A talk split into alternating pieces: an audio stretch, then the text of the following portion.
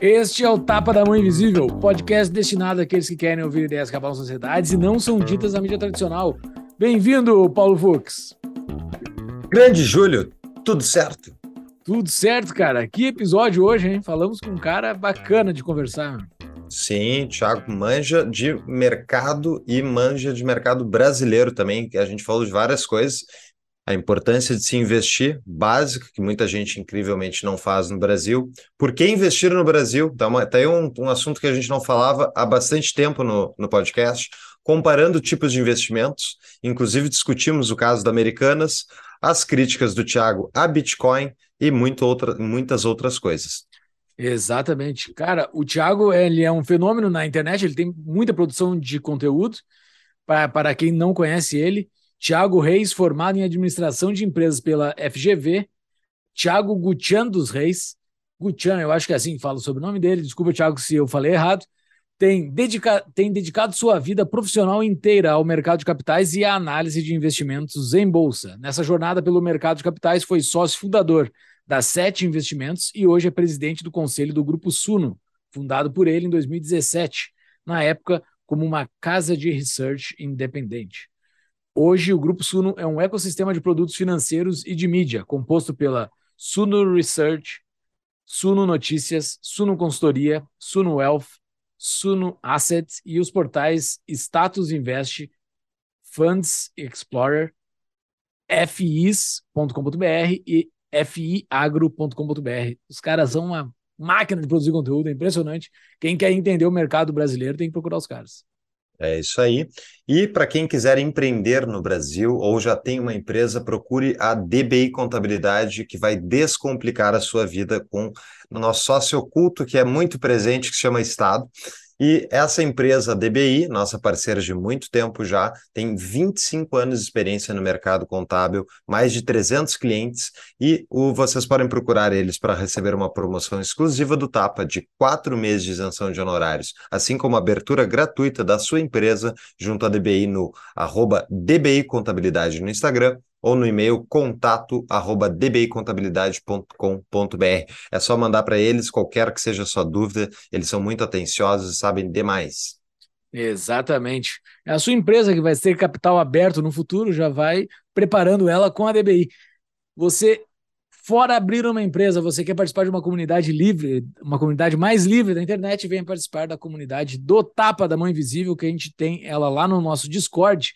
Para participar dela, é só fazer uma contribuição mensal. Entre no nosso site tapadamãoinvisível.com.br barra comunidade, lá tem um linkzinho para você fazer a sua contribuição. Dentro do nosso Discord dá para fazer várias coisas, mas uma delas é você ter uma curadoria desse mar de informação que a gente tem durante a nossa semana, do nosso, durante os nossos dias em todas as, as, as redes sociais. O pessoal vai divulgando lá as coisas mais importantes. Então, Consolide na comunidade do Tapa as suas referências das, dos principais conteúdos da internet, compartilhe com os demais e absorva do que o pessoal está compartilhando lá. E se você não quer fazer nada disso, quer só ajudar a gente pela causa, mesmo que seja pouco dinheiro que você queira pagar por mês para nós, toda ajuda é válida. Então entre lá no nosso site e entre em comunidade e faça a sua contribuição. E, Júlio, tem episódio de livro vindo aí, né? Que é a Exatamente. grande a Grande Degeneração, livro do Niall Ferguson, vai ser o nosso próximo estudo de livro, então fique à vontade para entrar no nosso show notes, nosso site e fazer a compra através do link da Amazon, que a gente ganha um rebatezinho e vocês leem um livro que é muito bom. Exatamente, é aquela dicotomia que a gente quer fazer, né? Porque a gente falou sobre o otimista racional, que fala que o mundo está indo para um lado bacana, e agora estamos fazendo um que diz que o mundo não está indo para um lado muito bacana, o mundo, principalmente o Ocidente, né? Então é interessante ler esse livro, leiam antes da gente publicar o episódio, ou leiam depois, mas nos acompanhem nessa jornada de saber se o mundo está decaindo ou não está, o Ocidente, né? Pode estar acontecendo as duas coisas ao mesmo tempo. Né? Exatamente. Tem coisas é. melhorando, tem coisas piorando. Exatamente. É e também, mundo... pessoal, avaliem o nosso episódio no YouTube e na sua plataforma de podcast. Sempre dê um joinha lá para avaliar o nosso, o nosso podcast. E também curtam todos os nossos episódios no YouTube. É isso, né, Fux? É isso aí, vamos para o episódio. Bora. Então seja muito bem-vindo, Thiago Reis. Eu vou dispensar a apresentação tua, não vou te apresentar agora. Acho que toda a nossa audiência te conhece. Valeu por ter aceitado o nosso convite, cara. Valeu. Oh, muito obrigado pelo convite, acompanho vocês e agora estou aqui com vocês. Sério que tu nos acompanha? Sério? Ah, de vez em quando ali. Eu, eu, eu, tenho vários que eu assino, daí eu vou pulando com, conforme o interesse, né? Pô, que honra, cara. Que honra, que honra. Que Uma das coisas que a gente bate aqui é que a nossa audiência é qualificada, mais um selo disso para dizer que a nossa audiência é qualificada. Talvez Thiago... eu seja a exceção aí. ah, que isso. Não, não. É, é, muito bom sempre falar com alguém de sucesso de alguma área, assim, né? É, eu não sei se todo mundo que está nos ouvindo te conhece, mas na tua área especificamente, de é, depois tu te apresenta um pouquinho só para tu dizer para o pessoal entender o que que tu faz, mas tu é um dos caras mais conhecidos do Brasil. Então, assim, é sempre bom conversar, pelo menos da minha parte aqui, por ter um podcast com mais de 200 episódios. Eu tenho a honra de conversar com pessoas de sucesso de várias áreas e tu é uma delas. Então, valeu por ter aceitado, cara. Uh, antes de a gente falar sobre finanças especificamente, uh, o, o, que que tu faz específico? Qual é a tua atividade? Tu trabalha no mercado financeiro, tu divulga mercado financeiro, tu vende mercado financeiro, qual é a tua atividade? Como tu, quando tu entra num hotel, quando tu entra num hotel e tu preenche a ficha do hotel lá, pergunta a profissão, tu bota o que na tua profissão lá? É, eu boto administrador, que acho que regulatoriamente é o que eu faço, né? E fica fácil de, de explicar também. Mas eu faço várias frentes aqui na empresa, né? É, entre elas, por exemplo, estou aqui com vocês fazendo, entre aspas, um public relations é, meu, da empresa, né? Eu acho que eu, eu fundei a Suno, que é uma empresa que dá espaço para as pessoas terem bastante visibilidade. E eu, por ser a, uma das principais lideranças da empresa, eu tenho é, uma, um compromisso de estar sempre me comunicando, principalmente através de veículos importantes como o de vocês. Então, PR é uma das coisas que eu faço, né? Eu sou muito ativo em rede social, o brasileiro gasta muito tempo em rede social, então se a gente quer formar investidores, é importante que a gente esteja onde o povo está, né? O brasileiro está nas redes sociais. O, o, quando a gente começou, tinha 500 mil investidores na Bolsa, hoje tem 5 milhões, mas ainda é um percentual pequeno, perto de outros países que têm o mesmo nível de desenvolvimento que o Brasil, como China, Colômbia, Rússia.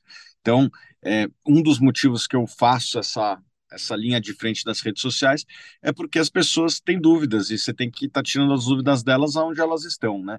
Então, sou ativo em redes sociais, YouTube, Instagram, Twitter, tudo. É, escrevo livros, ajudo no departamento de análise, né? Toda segunda-feira, estamos gravando uma segunda-feira, a gente tem uma reunião com o time de analistas que a gente é, estressa cada uma das teses, discute bastante. É, obviamente, aqui a Suno faz muito mais coisas do que as áreas que eu me envolvo. Então, por exemplo, temos uma asset aqui que tem crescido bastante, né? Gestão de fundos imobiliários, Fiagro, fundo de ações.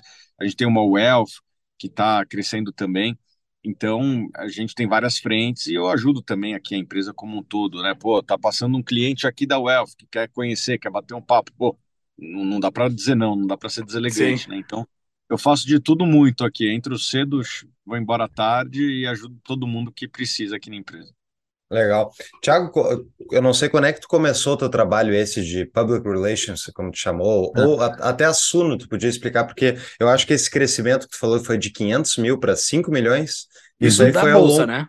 Bolsa. Na bolsa, é. Isso na isso, bolsa, isso na bolsa. Isso eu imagino que tu pegou essa curva desde o início ali. Sim, a gente surfou esse crescimento. A gente acredita também que nós contribuímos bastante com esse crescimento. Né? A gente começou em 2016 para 2017, na verdade, no começo de 2017, e estamos online desde então. Né? A gente começou com uma linha de negócios de assinatura, né? um modelo vai Netflix da análise. O investidor ele assina, paga uma mensalidade e ganha a nossa análise. Nossa análise tem sido boas até aqui, todas as nossas carteiras recomendadas superando é, as médias dos mercados que a gente atua, e agora estamos com a Asset, estamos indo para a Wealth, estamos adicionando outras linhas de negócio aqui na empresa. Basicamente é isso que a gente faz. Mas que ano foi isso que tu começou? A gente começou, como eu disse, no começo de 2017. Desculpa, não Estamos fazendo 17, seis anos tá. agora, ó, dia seis 8 anos, amanhã. É, foi no começo de 2017, lá fevereiro de 2017. Essa, eu quero falar um pouco sobre essa galera que entrou na bolsa nesses últimos anos, mas antes disso, assim, acho que tem um porquê de tudo isso, né? Uh, quem, quem nos escuta aqui, eu acho que parte das pessoas uh, se preocupam com suas finanças, suas finanças pessoais, as, mas tem aquelas pessoas que, boa, que é uma boa parte da população brasileira, que não se preocupa, que não está nem aí para sua para sua para sua finança pessoal. Uh, como é que tu vende não o teu negócio, mas o teu segmento em si? Como é que tu fala para uma pessoa uhum. que por que que tu tem que ter dinheiro? Por que que tu tem que acumular tá. dinheiro? Por que que eu não... Ah, digamos que o cara conseguiu um salário bom para o Brasil, sei lá, 15 mil reais por mês, 20 mil reais por mês. Não, por que, que eu não gasto tudo? Eu, eu poderia gastar tudo. Por que, que o correto é eu não gastar tudo e eu guardar parte? Se é isso que tu defende, né? É evidente, mas... É, eu, é isso que eu defendo e acho que tem duas grandes motivações né, que não são tão diferentes. Né? A primeira é a aposentadoria. Né? A aposentadoria do, que o Estado provém, ela é, é para a maior parte das pessoas, muito baixa. Né? 80% das pessoas que recebem dinheiro do INSS recebem dois salários mínimos ou menos. Eu acho que esse é um recurso muito pequeno para se viver, ainda mais na terceira idade, em que os gastos com saúde se amplificam, né? Então, é importante que você tome conta da sua aposentadoria uma vez que o Estado não vai é, conseguir. Inclusive, já teve alguns estados que atrasaram a aposentadoria dos seus, dos seus contribuintes nos, nos últimos anos.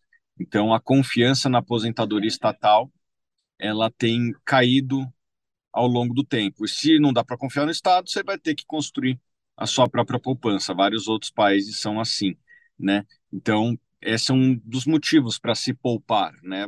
As pessoas não vão conseguir trabalhar é, até o final da vida, né? A produtividade cai, é, na velhice é, é mais difícil você ter uma competitividade no mercado de trabalho na maior parte das profissões, com raríssimas exceções, né? E, e portanto, você tem que buscar soluções fora do Estado e investir, para mim, é a melhor solução. É assim que é feito lá fora. Além disso, tem as pessoas que querem independência financeira, né? Querem ter uma, uma renda que é, caia na conta, independente de estar tá empregado, estar tá desempregado. Né? Independência financeira nada mais é do que você receber mais do que você gasta. E, e esse tipo de, de, de situação acho que agrada a todos. Né? Todo mundo quer então, isso. Né? É, tem gente que não quer, né?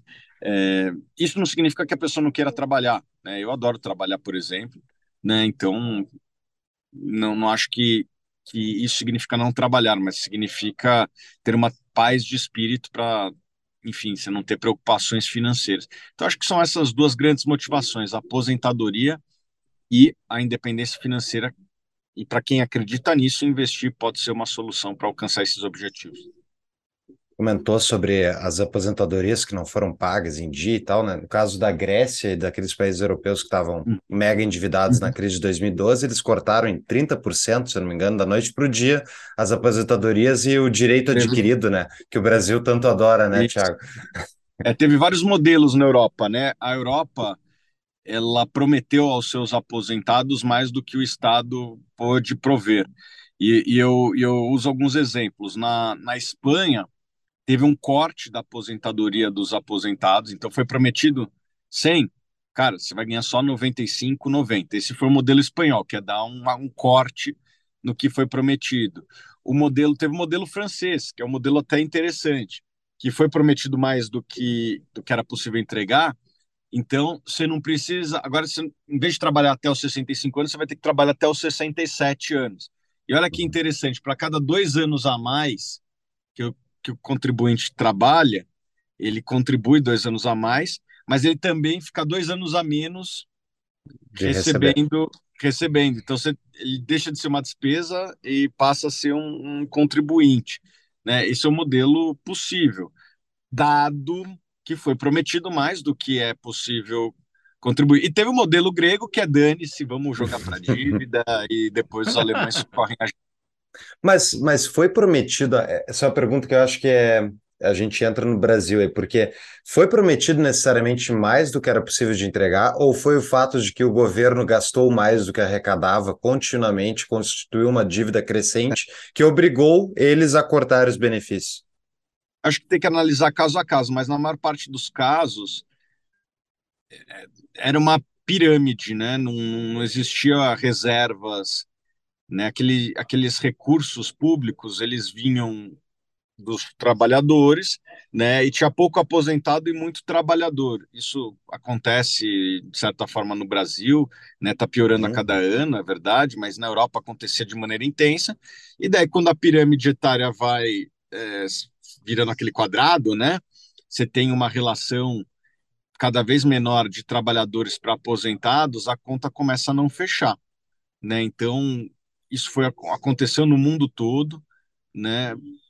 Então, os estados eles, eles prometeram e que aconteceu? A pirâmide etária foi mudando ao longo do tempo e também tem, tem uma característica da maior parte dos estados que é empurrar com a barriga, né? Como a maior parte dos presidentes só duram quatro anos, a bomba não estoura muitas vezes no colo dele, ele não liga muito para isso, não faz reformas. E daí, conforme vai chegando perto do, do problema explodir, daí começa a vir reformas, daí já é tarde demais, daí as reformas têm que ser mais duras do que deveriam ser.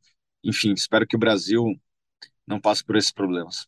É, era a minha próxima pergunta, que tu já respondeu. Tu acha que o Brasil não vai passar por isso? Não é meio que a gente está indo em direção ao desfiladeiro, assim, não tem como mudar de rota? A gente, a gente fez algumas reformas, né, é, em âmbito até municipal, estadual, é, dos regimes próprios de previdência. Eu acho que isso aí ajuda bastante. É, tem problemas de corrupção, que isso aí precisa de fato ser melhorado, mas eu acho que os problemas do Brasil são bem menores nesse aspecto do que já foram no passado, tá? É, me preocupa muito mais a irresponsabilidade fiscal de curto prazo do que esse problema. É, e falando sobre Brasil especificamente, sobre, falando sobre investimentos, a gente já falou em vários episódios aqui sobre investimentos fora do Brasil, que hoje está uma facilidade muito grande, nos últimos anos ficou mais fácil ainda, né?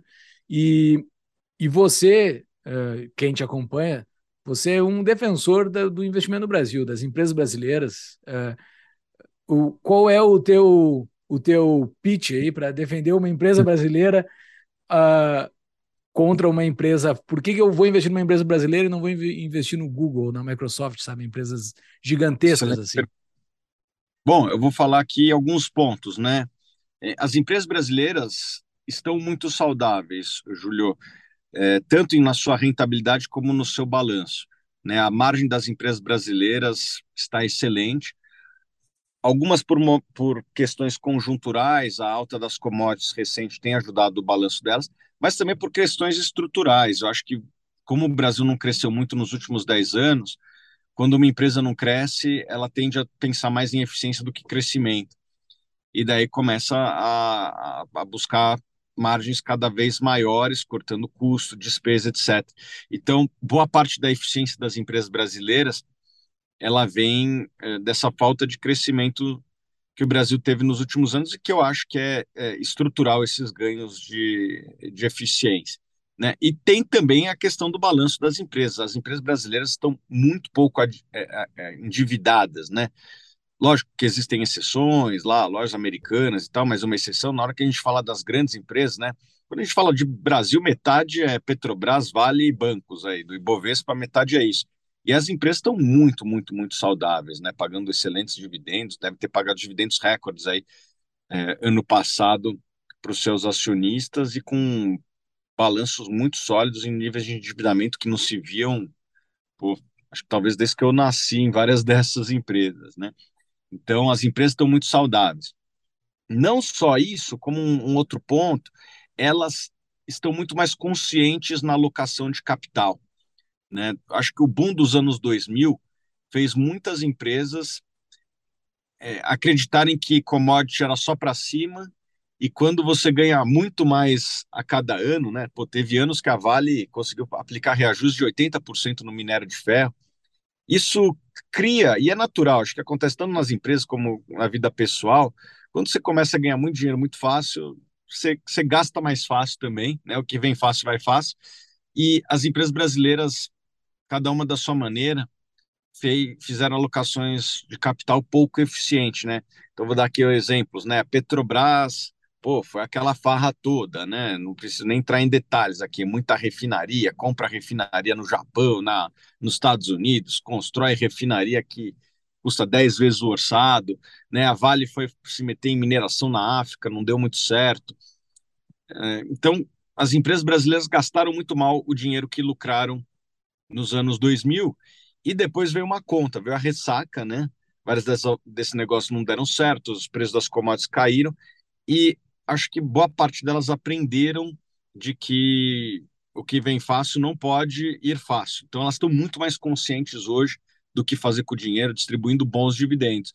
E por fim, o múltiplo das empresas brasileiras, né, o valuation delas está muito atrativo. Eu gosto de investir fora e tal, acho que todo mundo deveria ter um pouco, mas é, hoje se eu ganhasse na Mega Sena eu compraria mais ações brasileiras do que fora, simplesmente porque o múltiplo das empresas brasileiras está muito abaixo da média histórica. E quando voltar para a média histórica, eu acho que tem chance de alguns papéis até dobrarem de preço e quem comprar hoje vai se beneficiar. Mas para quem não conhece. Ah, desculpa, Júlio, fala. É, bem rapidinho. Uh, tu joga na Mega Sena, não, né? Foi só, um, foi só mais uma forma de expressão. Ou tu não, chega a jogar na Mega Sena? Não. Não jogo, não, não jogo, não. Tá. eu, eu não conheço eu ninguém do mercado financeiro que joga na Mega Sena. É, a Mega Sena é o imposto cobrado de quem não faz conta de matemática. Né? Essa frase não é minha, é uma frase conhecida aí. Muito boa. Mas, Mas não dá, qualquer cara que sabe conta de matemática. E daí vem aqueles argumentos, não, é só 10 reais para ganhar 100 milhões. Meu amigo, você não vai ganhar os 100 milhões. Verdade. Thales, uh, o que, que é, antes de eu fazer uma pergunta, o que, que é múltiplo para quem não conhece? O múltiplo é uma das formas de você avaliar uma empresa, se ela está cara ou está barata. Geralmente você está comparando uma métrica de preço, né, como o valor de mercado da empresa, com é, alguma métrica de criação de valor, né, lucro, dividendos. Né? Geralmente é uma métrica para avaliar se um ativo está caro ou barato. E hoje as empresas brasileiras estão próximo do, dos mínimos aí de, de múltiplos dos últimos anos. Mas tem uma razão pela qual elas estão tão subvalorizadas, que é justamente o ambiente Sim. político, né? Sim. É, vamos lá, eu acho que assim, o ambiente político do Brasil, acho que nunca foi, nunca foi a Suíça desde que eu nasci, né? Então, a média já tem boa parte do, de coisas erradas de políticas do passado. Então, é, tem esse ponto. E segundo, eu acho que as crises no Brasil elas geralmente são superadas né, as crises políticas no Brasil, é, a racionalidade sempre sempre impera no final. O problema é que às vezes é no final, né? É, teve um gestor que falou certa vez, o, os políticos no Brasil não deixam o Brasil virar Suíça, mas também não deixam virar Venezuela. O Brasil é, é esse país é, eternamente de, de média renda, né? Eu não acho que vamos ter reformas estruturantes, mas uma coisa importante que as pessoas às vezes se confundem, isso aí é muito interessante falar. É, um país não precisa crescer para ser um bom investimento. Uma empresa não precisa crescer para ser um bom investimento. Uma das melhores ações do Plano Real foram as ações da Souza Cruz, que é, a receita cresceu em linha com a inflação, né? E por que, que foi um baita investimento? Porque ela estava tão barata que pagava um baita dividendo. Bastava você reaplicar o dividendo que você teria feito 20%, 25% ao ano, né? Que é uma bela rentabilidade. É, e o Brasil, desde que criou-se o Ibovespa em 67, foi uma das melhores bolsas do mundo, superando inclusive a bolsa dos Estados Unidos em termos de retorno total. Das melhores bolsas do mundo, você tem alguns países é, desenvolvidos, como Estados Unidos, Austrália e Suécia, mas tem lá a África do Sul, que nos últimos 100 anos esteve entre as melhores bolsas do mundo, apesar do apartheid e todas as coisas é, ruins que aconteceram por lá. É, então, onde que eu quero chegar? Um país não precisa crescer para ser um bom investimento. Basta que as empresas sejam saudáveis, como as brasileiras estão, e os múltiplos estejam baixos para que elas possam pagar bons dividendos. Então, é, isso é uma coisa que as pessoas se esquecem. A economia não precisa crescer muito para o país ser um bom lugar para se investir. Mas qual é, o, qual é o horizonte de tempo que você está pensando nesse investimento em relação ao Brasil? Ah, ótima pergunta. É, eu sugiro que as pessoas não invistam em ações um horizonte inferior a três anos. Três anos. Então, porque a minha pergunta assim é, é dado o clima político, especialmente ligado à eleição, muitas pessoas ficaram extremamente pessimistas e até dá para ver assim, a influência de, uhum. da política, o quanto né, nubla os nossos sentidos e uhum. todo mundo é afetado por isso. Mas, tipo, tem muita gente que estava com medo de que o Lula fosse confiscar a poupança estilo Collor a partir do momento que ele fosse tomasse posse ou que ele fosse fazer, uhum. enfim, coisas que no Brasil já aconteceram, né? E eu me per... eu não acho que seja tão esse caso, mas eu também fico pensando assim: comprar ações no Brasil apostando, tá, que seja três ah. anos. É, tipo, a perspectiva é que nesses três anos, então, as ações, devido talvez aos dividendos, eles vão dar um retorno mais superior a, por exemplo, o investimento no exterior. É isso? É, é bem isso. Acho que tudo se resume a preço, né? Eu, eu brinco uhum. que no preço certo eu compro até o Maré Turbo. Né? É mais ou menos isso, assim, as ações brasileiras já estão entre as mais baratas do mundo. Olha só, a Petrobras pagou 60% de dividend yield ano passado, né? É, a ação nem precisou valorizar. Olha só, a ação da Petrobras, se você for ver, ano passado ela ficou mais ou menos no mesmo preço, ali na casa dos 25 reais. Ela começou o ano aos 25 e terminou a 25. Foi mais ou menos isso. E mesmo assim, quem segurou ganhou 60%, 70%. Aí você fala, como assim o cara ganhou Começou o ano, botou 25 e terminou com 25 ganhou 70%. Porque tem o dividendo, pagou o dividendo. E, a, e as ações da Petrobras, acreditem ou não, esteve entre as maiores valorizações do planeta ano passado. Né? Então, acho que tudo se resume a preço. A Petrobras estava tão barata que no preço certo ainda assim foi melhor que muitos investimentos, como você falou, as ações do Google, as ações do Facebook. Eu acho que o Brasil está um pouco disso. E uma coisa que as pessoas têm que lembrar também é que existe um fenômeno chamado regressão à média, né? Tipo, nenhum governo dura para sempre, né? E você citou lá o, o, Collor. Um dos melhores momentos para se comprar ações na história do Brasil foi justamente durante o período da, do confisco Uhum. Quem comprou Mas... naquela época se deu muito bem. Uma pausa para um rápido anúncio. Está com medo do que pode acontecer no Brasil? Nada como um plano B, correto? Caso você esteja pensando em residir em outro país com nacionalidade europeia ou aplicar para um visto, use o serviço da Emigrarme, empresa especializada em direito internacional que oferece suporte completo ao imigrante. A empresa auxilia na obtenção da tão desejada nacionalidade italiana, portuguesa, espanhola, dentre outras, e também oferece suporte para a abertura de empresas na Europa, buscando a aplicação do melhor visto para cada caso. Eles contam com uma equipe de advogados credenciados na Europa e nos Estados Unidos, habilitados a atender às necessidades dos imigrantes para obtenção da legalização e residência no país de destino. Entre em contato através do Instagram emigrarme, emigrar.me, com E de escola, ou no site no descritivo do episódio, tapadamaiovisível.com.br barra emigrarme para pegar o WhatsApp da empresa. Voltamos ao episódio. Mas o... Por exemplo, Petrobras. Comprar uhum. Petrobras pelos dividendos, não tem o risco da Petrobras com ingerência política aumentando do preço despencar? Uh, sim, é, eu acho que tem. É, precisa ver o quanto disso já está no preço. Hoje, o enterprise value da Petrobras, né, em dólar, já vale menos do que no auge da Lava Jato. A minha pergunta é: será que isso já não está no preço? Né? Tipo, já vale hoje, nesse instante, o que valeu no pior momento da Lava Jato, no pior uhum. momento das, da situação financeira da Petrobras. Então já está precificado. Qualquer coisa que vier melhor do que isso, se a Petrobras não quebrar como quebrou, vai subir.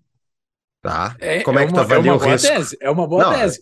Faz sentido, mas a minha faz pergunta sentido. é qual, qual, é o risco implícito nisso? Bom, é, daí temos que sempre constantemente avaliar, né? Assim, acho que são várias instâncias. Hoje tem minoritários no conselho que atuam de maneira relevante. É, não tinha antes. Um dele, ah, minoritário é, sionista não, nunca teve representatividade. Tinha um pessoal não tão aguerrido como tem hoje. Hoje tem uns pessoal mais Rottweiler, vamos dizer assim, né? É, hoje tem, inclusive, acordos feitos com a justiça americana. Tem cara que, que, dependendo do que você assinar lá, você responde na justiça americana, entendeu? Não sei se todo mundo gostaria de ir para Guantánamo, né? É, tem vários dispositivos de governança que melhoraram muito de lá para cá, inclusive a fiscalização da sociedade, né? Tem que lembrar que a última vez que roubaram a Petrobras, quem roubou foi para a cadeia. Né? O cara é presidente hoje. Oi? O cara é presidente hoje. É, assim, é, então, tipo, será que vale a pena, né? Sim. Vai okay. ter muita fiscalização, né? Uh, é interessante essa, essa, essa tese, ela tem fundamentos, assim. Mas voltando um passo para trás do que ocorreu com as empresas brasileiras nos últimos anos, que tu disseste que teve ganho de eficiência e eficiência estrutural, né? Uhum. Uh, isso, uh, isso provavelmente em vários segmentos.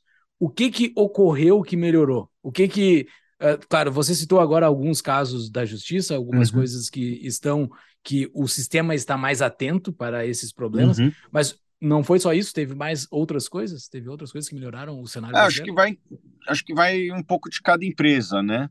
É, pô, citei da Petrobras ali, né? Ela vendeu muita coisa que não era tão lucrativa para ela, focou mais no pré-sal, que realmente é uma joia rara. Daí podemos falar da Vale. A Vale tem crescido cada vez mais nas minas de Carajás, que tem margens bem melhores. Os bancos têm fechado agência, focado mais no digital, então estão estão reduzindo aquele custo enorme de operação. Então, acho que cada empresa está olhando para a sua de maneira individual, né? Mas se todo mundo olhar para si de maneira individual, buscando a eficiência, a eficiência da economia cresce. Né? O que pode falar, pô, por que, que, por que, que a economia não cresceu nos últimos anos? Porque simplesmente o Estado saiu da economia e, e, o, e o, privado é, ganhou uma relevância muito grande, né? Então, na hora que o, o Estado ele para de fazer o, o, a saída da economia, porque não dá para ir para zero, daí a gente começa a crescer, como já cresceu no passado 3%, né, que foi um crescimento importante.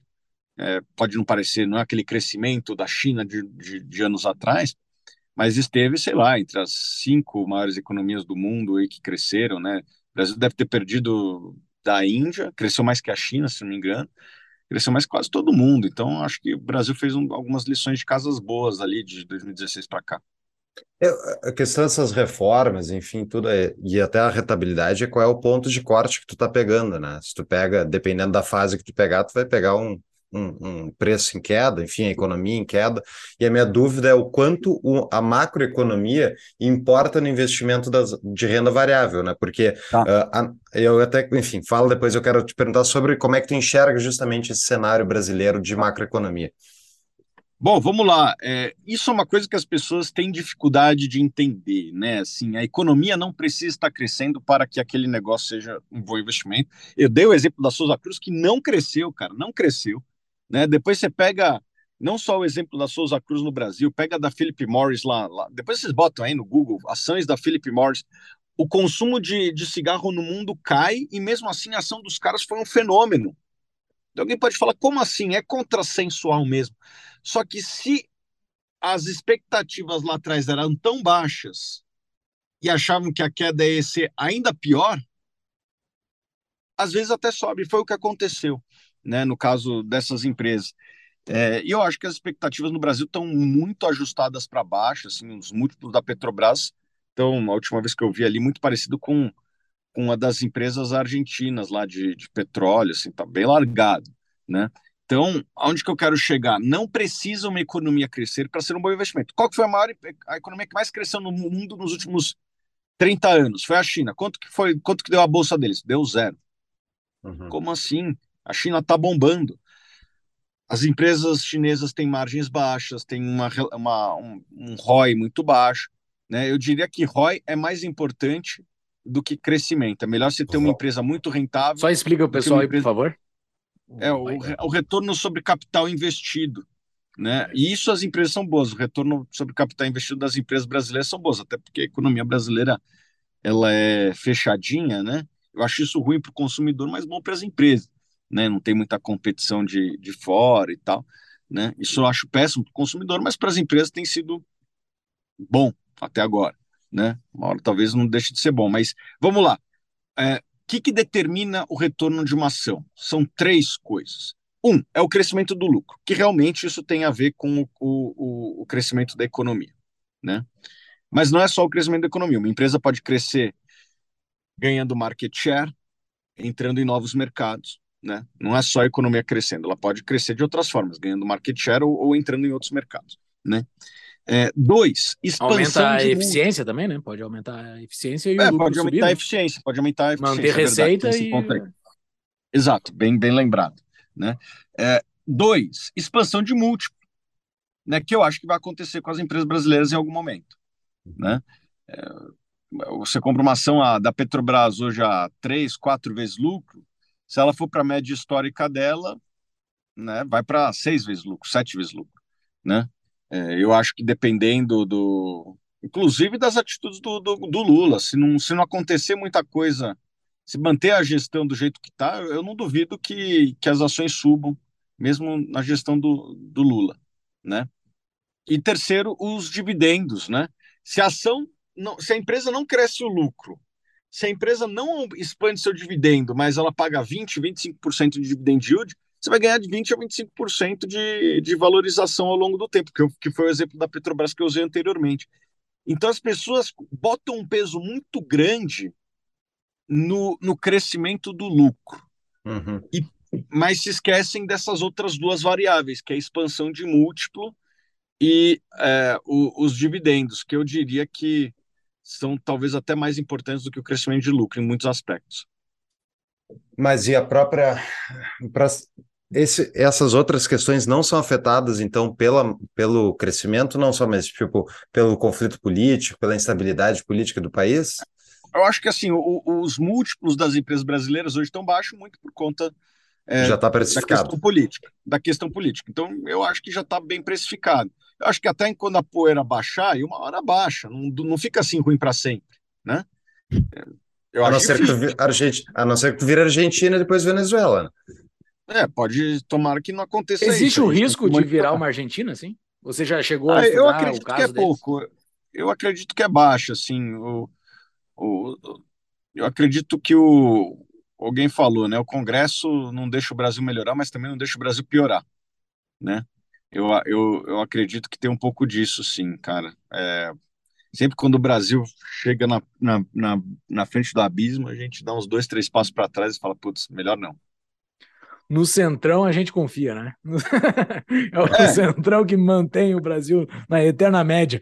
O, Uh, mas uh, o preço da ação, eu, talvez eu esteja insistindo um pouco, mas o preço da ação ele ele é mais o lucro futuro esperado do que o lucro que ocorreu, né? O múltiplo Sim. é sobre o lucro que ocorreu, mas o preço está sobre o lucro futuro. O lucro que as pessoas estão vendo que aquela empresa pode ter no futuro. A Petrobras é um baita exemplo por estar Isso. barato dentro dessa tua tese, porque o lucro futuro que estão esperando é baixo, só que comparado com o lucro de 2022, é, é excelente, né? Então, é, uhum. só, é, só explicando a tua tese, pelo que eu entendi, é mantendo o lucro, mantendo o que ela fez em 2022, ela já está muito barata. É isso, né?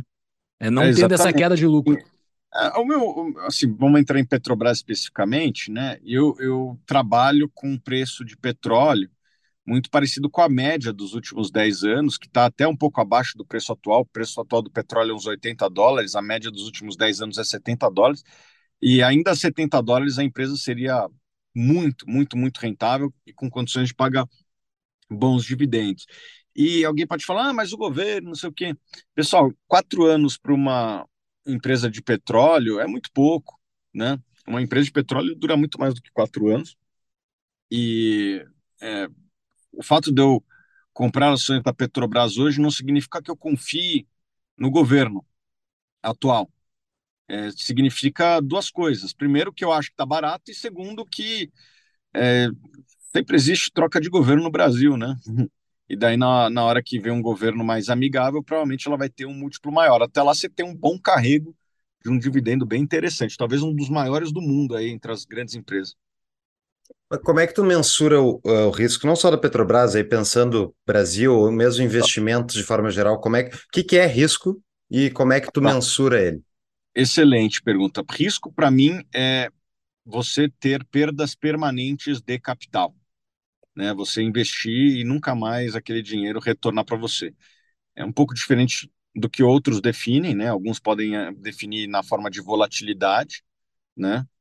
É, eu, eu defino em, em risco de capital permanente. Para mim é isso. E eu acho que as empresas brasileiras estão longe de ter esse risco. E acho que o preço atual vale a pena correr esse uhum. risco. não estou dizendo para você dar um all-in, você pode, você deve diversificar, mas eu acredito que dentro de um portfólio faz bastante sentido.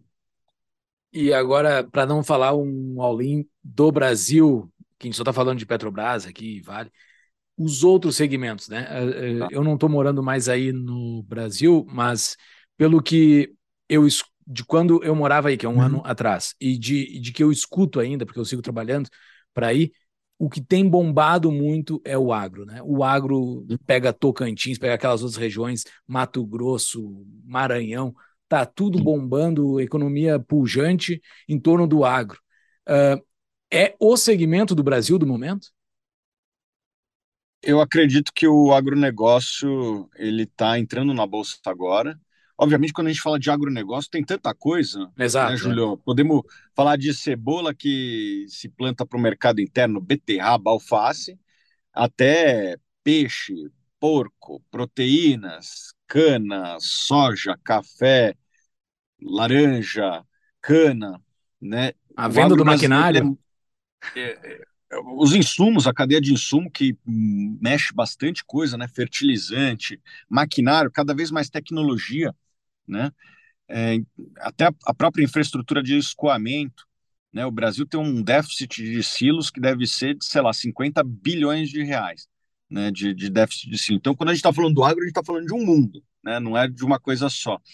E o Brasil, ele é competitivo em várias dessas culturas que eu citei, né? A gente tem um dos menores custos de produção é, do mundo. E o, o agro ele cresceu muito ao longo dos últimos anos com tecnologia, é, tem melhorado, ainda que não na velocidade que a gente gostaria, a infraestrutura. Eu acho que tem uma oportunidade muito grande, por incrível que pareça, de melhoria de governança.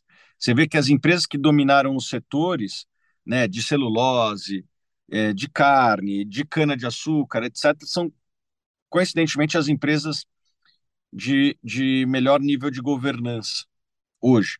Né? Então, por quê? Porque os investidores vão botando mais dinheiro em quem eles confiam mais né? E essas empresas vão acabando consolidando os mercados que elas atuam.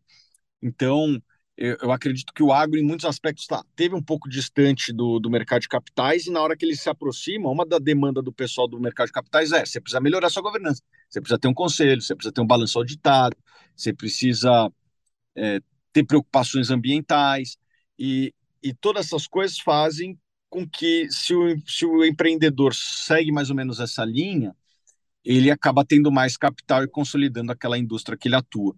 Então, é, eu acho que cada vez mais o mercado de, capitais se aproximando do agro vai fazer com que tenha mais investimento no agro e a gente ganhe um, um protagonismo cada vez maior. Então, eu sou muito, acredito muito no agro brasileiro. Eu queria até adicionar um negócio aqui, Bora. já dando uma, uma, uma ligada com a pergunta anterior, né? É, curiosamente, vocês citaram a Argentina, que é outro país que tem um agro muito forte, e a melhor bolsa do mundo ano passado foi a da Argentina, e nesse ano a melhor do mundo está sendo a, a, a, da Argentina também em dólares, tá? Na hora que você bota, vamos comparar todo mundo na mesma moeda ali, que é o dólar. Por que, que eu acho, por que, que isso aconteceu, né? Porque o, o mercado já começa a precificar mudanças de governo. Eu acho que é, quando o mercado começar a precificar no Brasil, em algum momento isso pode acontecer e que a gente vai ter uma melhoria de de práticas governamentais, provavelmente isso pode acontecer com a gente. E só vai ganhar quem já está posicionado, né? Tem essa. Ah, não, eu vou comprar quando depois da Sim. eleição, quando. Daí você já é, é, comprar o ticket da loteria depois que já sai o resultado. O preço não é mais o mesmo, né? A Bolsa do Brasil dá para ver direitinho o momento que o Lula se torna elegível lá em, em março de 21 A Bolsa do Brasil vai, ali que precificaram o Lula presidente, né? Ele já estava precificado lá em março de 21, né? Impressionante. É, o mercado se antecipa sempre a esses, a esses movimentos, né? Uhum. Não sei se tu, se tu, consegue ver que a Bolsa brasileira precifica o Lula ou não. Ah, a Bolsa brasileira sempre precifica o futuro, como todas as bolsas. Tá. Uhum. E, mas eu queria falar sobre o agro, essa aproximação do mercado de capitais.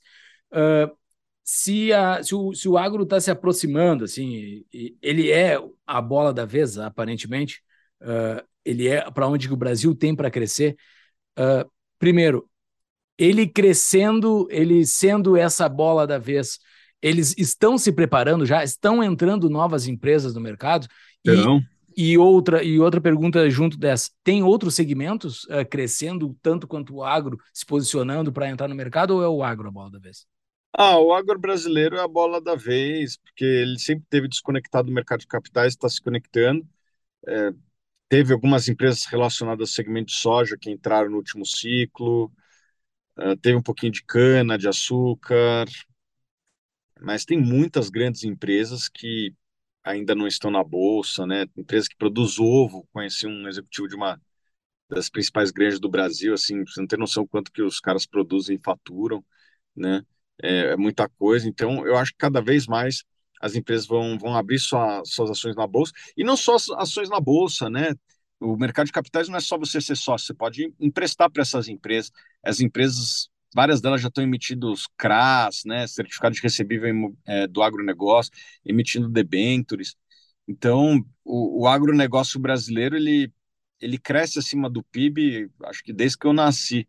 E a tendência é que isso continue acontecendo, porque a gente serve mercados globais hoje em dia, as economias asiáticas e até africanas têm cada vez mais comprado alimentos, né? E o Brasil é o produtor marginal de alimentos, né? Assim, é, é onde que temos ainda capacidade de expandir produção. Mas tu havias comentado da Argentina e beleza, a Bolsa Argentina deu um baita de um desempenho em dólar em relação a outras bolsas. Mas vol voltando à questão do risco, como é que tu faz uma avaliação de risco sistêmico, por exemplo? É, eu vou, eu vou dar um exemplo aqui do, no, a gente comprou algumas ações da Argentina, indicamos para os nossos clientes e a gente comprou, um, vou te dar um exemplo, tá? É, a gente indicou uma empresa que é a líder de shoppings da Argentina. Depois vocês podem procurar, chamava IRSA. Né? Uhum. É, essa empresa valia 15% do valor das propriedades. Né? Valia menos que o aço e o cimento. Assim, para a gente estava tão barato. Pô, no limite, vamos de, derrubar isso tudo aqui, exportar esse, esse aço que tem aí, capaz uhum. de dar lucro, entendeu? Tipo, tudo está no preço. É, uhum. O risco ele tem que ser avaliado também perante o preço, entendeu? Tipo, a, a gente comprou as ações da Argentina sem necessariamente uma opinião é, eleitoral ou conhecendo os meandros da política da Argentina. Foi mais uma relação de preço, né? Assim, pô, tá valendo menos que o aço, né? Pô, nesse preço eu aceito tomar esse risco. Não estou botando minha, minha, todo o meu dinheiro lá, mas se você montar uma série de, de operações com essas características, pode ser que você se dê bem. E, e a gente está se dando muito bem. Né? Esse, essa ação tem se recuperado de maneira bastante forte. É, é, é muito interessante isso, porque uh, se tu vai olhar só as notícias políticas desses países da, sua, da América do Sul, tu fica com um receio absurdo de colocar dinheiro, né? Essa pessoa que está presa no ciclo político, ela vai ficando pessimista em tipo naturalmente pessimista. E o quanto esse pessimismo é, influencia, o quanto ele é correto ou o quanto ele é, é enfim, exaltado simplesmente pelo fato que a pessoa está ali acompanhando o noticiário, está ficando preocupado. Tipo, essa avaliação de risco ela é afetada por esse pessimismo? Como é que tu te previne disso? Ah, eu sempre analiso o preço. Assim, se tudo tem que ser analisado perante o preço. Isso que os investidores não, não entendem, Paulo. Tipo, sim, tem risco na Argentina? Tem, mas assim, tá valendo menos que o aço, entendeu? Tipo, é que nem você fala assim, pô, Thiago, vou te vender esse carro aqui. Pô, pode ser que o motor esteja esteja uhum. bichado, mas se não vale, vamos supor, você vai me vender por menos do que o, o pneu vale, uhum. pô, não, talvez eu nem queira olhar o que tem dentro, entendeu? Tipo, tá tão barato, né? E eu acho que às vezes o, o pessimismo às vezes não sempre, né? É, o pessimismo ele joga as cotações para baixo. E tem uma reflexão aqui que eu gostaria que vocês fizessem. Tem que pensar um pouco para entender. O fundo de uma cotação de qualquer ativo coincide com o momento de maior pessimismo. Isso significa que o momento de maior pessimismo geralmente é o melhor momento para comprar. Ok. ok. Mas daí tem, uma, tem que ter uma estratégia de diversificação, porque de vez em quando o fundo não é o fundo, né? Tu, tu pode. Sim, tem coisa que vai a zero. Tem coisas que vão para zero, exatamente. Assim, será que uma empresa, os melhores imóveis de Buenos Aires, que tem ali uma, uma população com uma renda per capita boa, vale zero? Uhum. É, eu acho que vale a pena o risco, entendeu? Você quer comprar algo sem risco, compra lá o título do governo americano que rende menos que a inflação, que para mim é mais arriscado ainda. Né? Seu capital está decaindo com o tempo.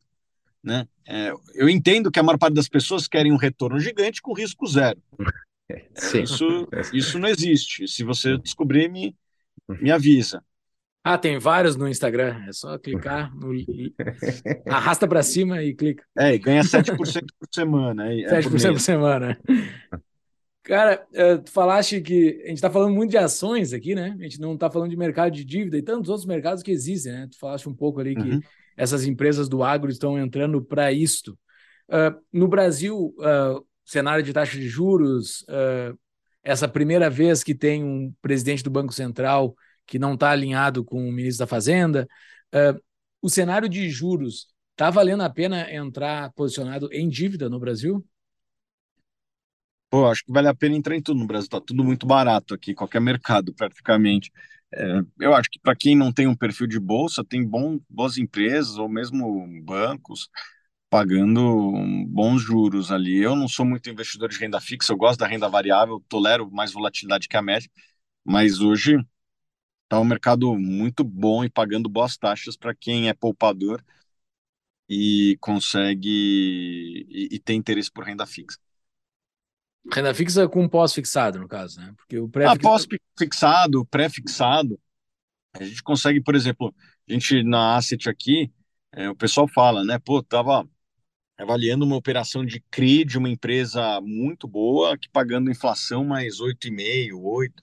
Então, é, acho que tem operações boas aí para quem gosta de, de dívida. Não é muito meu perfil, eu prefiro ações do que, do que renda fixa, mas para quem gosta de renda fixa tem para todos os gostos aí. Uma pausa para um rápido anúncio. Gosta de pagar de conta de luz? Não, né? Então aproveite enquanto o Estado não aumenta a cobrança de impostos sobre o setor e instale painéis solares na sua residência ou empresa. Com o produto elaborado pela Sunning Energia Solar, o investimento, uma vez financiado, é pago com a própria economia que ele gera. A Sunny Energia Solar tem seis anos de atuação neste mercado e centenas de indústrias e comércios no seu portfólio, como L'Occitane, BRF e o de Aço. A Sunny Energia Solar tem como objetivo trazer com segurança e qualidade o investimento mais rentável em energia solar para seus clientes. Saiba mais em tapadamãoinvisível.com.br barra solar. Voltamos ao nosso episódio. E tu indica que a pessoa que está uh, investindo, assim, não é um técnico, não, é, não entende, ela busque conhecimento para buscar e estudar uhum. ações uhum. ou busque fundos de investimento? Qual é a estratégia para o então, É, é uma boa pergunta essa daí, né? É, eu acho que tudo começa com o tempo que você consegue dedicar. O mercado financeiro, como vários outros mercados, ele é um mercado competitivo, né? Você está comprando uma ação, tem alguém vendendo. E somente um dos dois vai fazer um bom negócio, né, em relação à média. Né? Um vai ter retorno acima da média, outro vai ter abaixo. É, você tem que partir do princípio de que o cara do outro lado de cada transação, ah, vou comprar a ação da, da Petrobras. O cara que está vendendo também deve ter estudado alguma coisa. É, isso aqui é quase como uma partida de xadrez. Você, você você está mais capacitado que a contraparte para fazer um bom negócio, né? É, eu diria que é, a maior parte dos investidores não tem a formação necessária, o, um psicológico forte, a experiência, até a motivação que tem profissionais de mercado. Isso não significa que você não consiga se especializar numa área do mercado e ter, um, e ter uma vantagem competitiva ali. Ah, putz, eu vou me especializar. Eu conheço um investidor que fez isso em fundos imobiliários de baixa liquidez. Ele só analisa ali fundos monativos em São Paulo. O cara fez ótimos negócios e ele virou um dos caras que mais entendem daquela linha de negócio. Agora, é, a pergunta que eu faço para o investidor que está nos ouvindo: ele tem este tempo para pagar? Uhum. Porque ou você paga um profissional, ou você não paga um profissional. Se você não paga um profissional, ou você vai na sorte, e daí provavelmente você vai perder para alguém que está dedicado, ou você paga com tempo. Vou me dedicar, que nem eu dei esse exemplo aí desse investidor que, que se tornou o maior especialista em fundos monativos do Brasil. Né? Ele se dedica a pouquíssimas teses ali, né? E entende mais do que a média. Porque se o investidor acha que se dedicando pouco ele vai ter retorno melhor que um profissional, é quase o cara que joga xadrez uma vez por semana achar que vai ganhar do Kasparov. Ele vai ter dificuldades. Né? Ao longo do tempo, ele vai deixando dinheiro na mesa. Né? Então, a, a pergunta que eu faço é o seguinte, cara: você realmente vai se dedicar? Porque se você não for se dedicar e for, vai, entre aspas, na sorte, provavelmente você vai ter dificuldades. Você vai deixar dinheiro na mesa, porque vai ter um profissional do outro lado da mesa. Sim, né? sim vai comprar e o, e o profissional vai estar tá vendendo. Quem que vai ganhar esse dinheiro? O cara que leu as notas explicativas ou o cara que ficou no achismo, entendeu? Uhum. É, se você não tem condições de se dedicar e ter uma vantagem competitiva, isso vale para tudo na vida, né? Tipo assim, se você quer ser um bom jogador de xadrez, você tem que se, se dedicar muito, né? Porque é um mercado muito competitivo, né?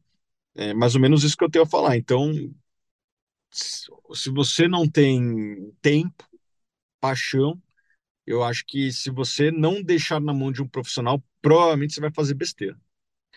E como é que acha esse profissional? O cara que vai terceirizar, vai, ele vai procurar. Ótimo. O cara, o cara que vai. O cara que tem uma dor de cabeça vai procurar um Sim. médico com uma indicação de um amigo, alguma Sim. coisa assim. Como é que vai catar um médico? Então, como é que tu vai achar alguém para administrar o teu patrimônio? É uma boa pergunta. Isso é uma boa pergunta.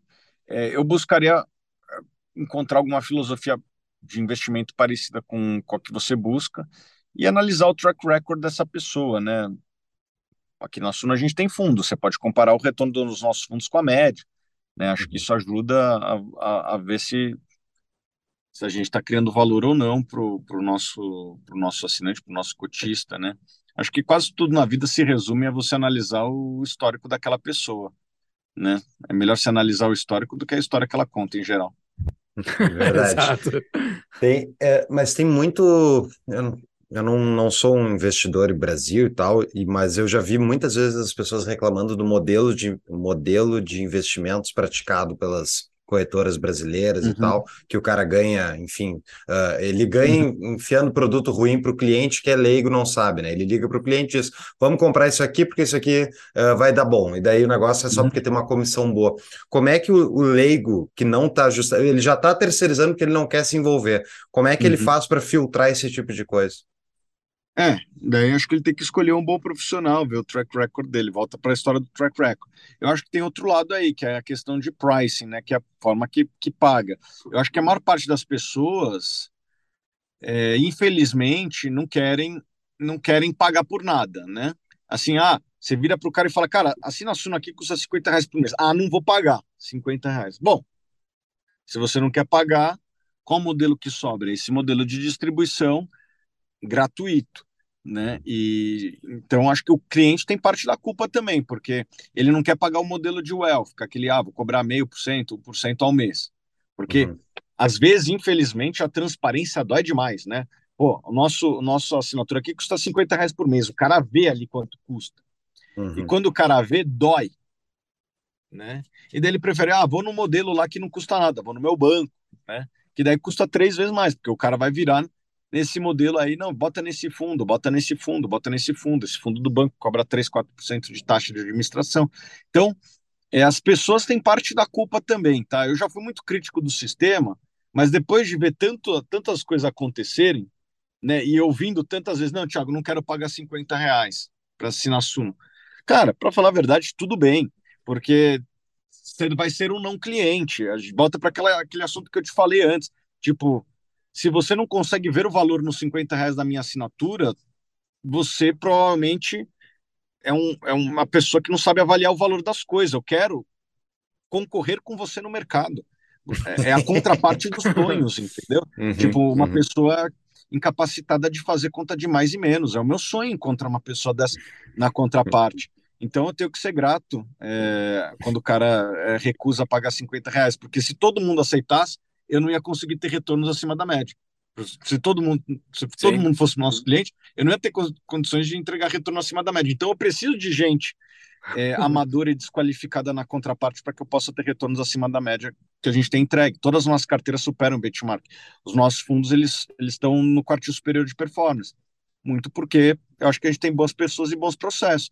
Né? Se a pessoa não consegue ver valor nisso, quer ir para um modelo, entre aspas, gratuito, cara, seja feliz, vai ser um prazer te encontrar no mercado. Mas, uh, por exemplo, essas carteiras de vocês de fundos, é, esses uhum. fundos, imagino assim, qual é, qual é a média de rentabilidade histórica? Pode escolher, tanto faz para mim, mas é, é, é que assim, a gente noção. tem fundos imobiliários, a gente tem fundo de ações, né? É, é, e eu acho que assim, a, a, performance ela tem que ser sempre avaliada perante a média dos outros fundos. Né? Então, por exemplo, o fundo de ações, infelizmente, a gente criou quando a bolsa estava 120, 130 mil pontos. Né? Uhum. Agora a bolsa está 110. A gente caiu, sei lá, a bolsa caiu 10, a gente caiu 5.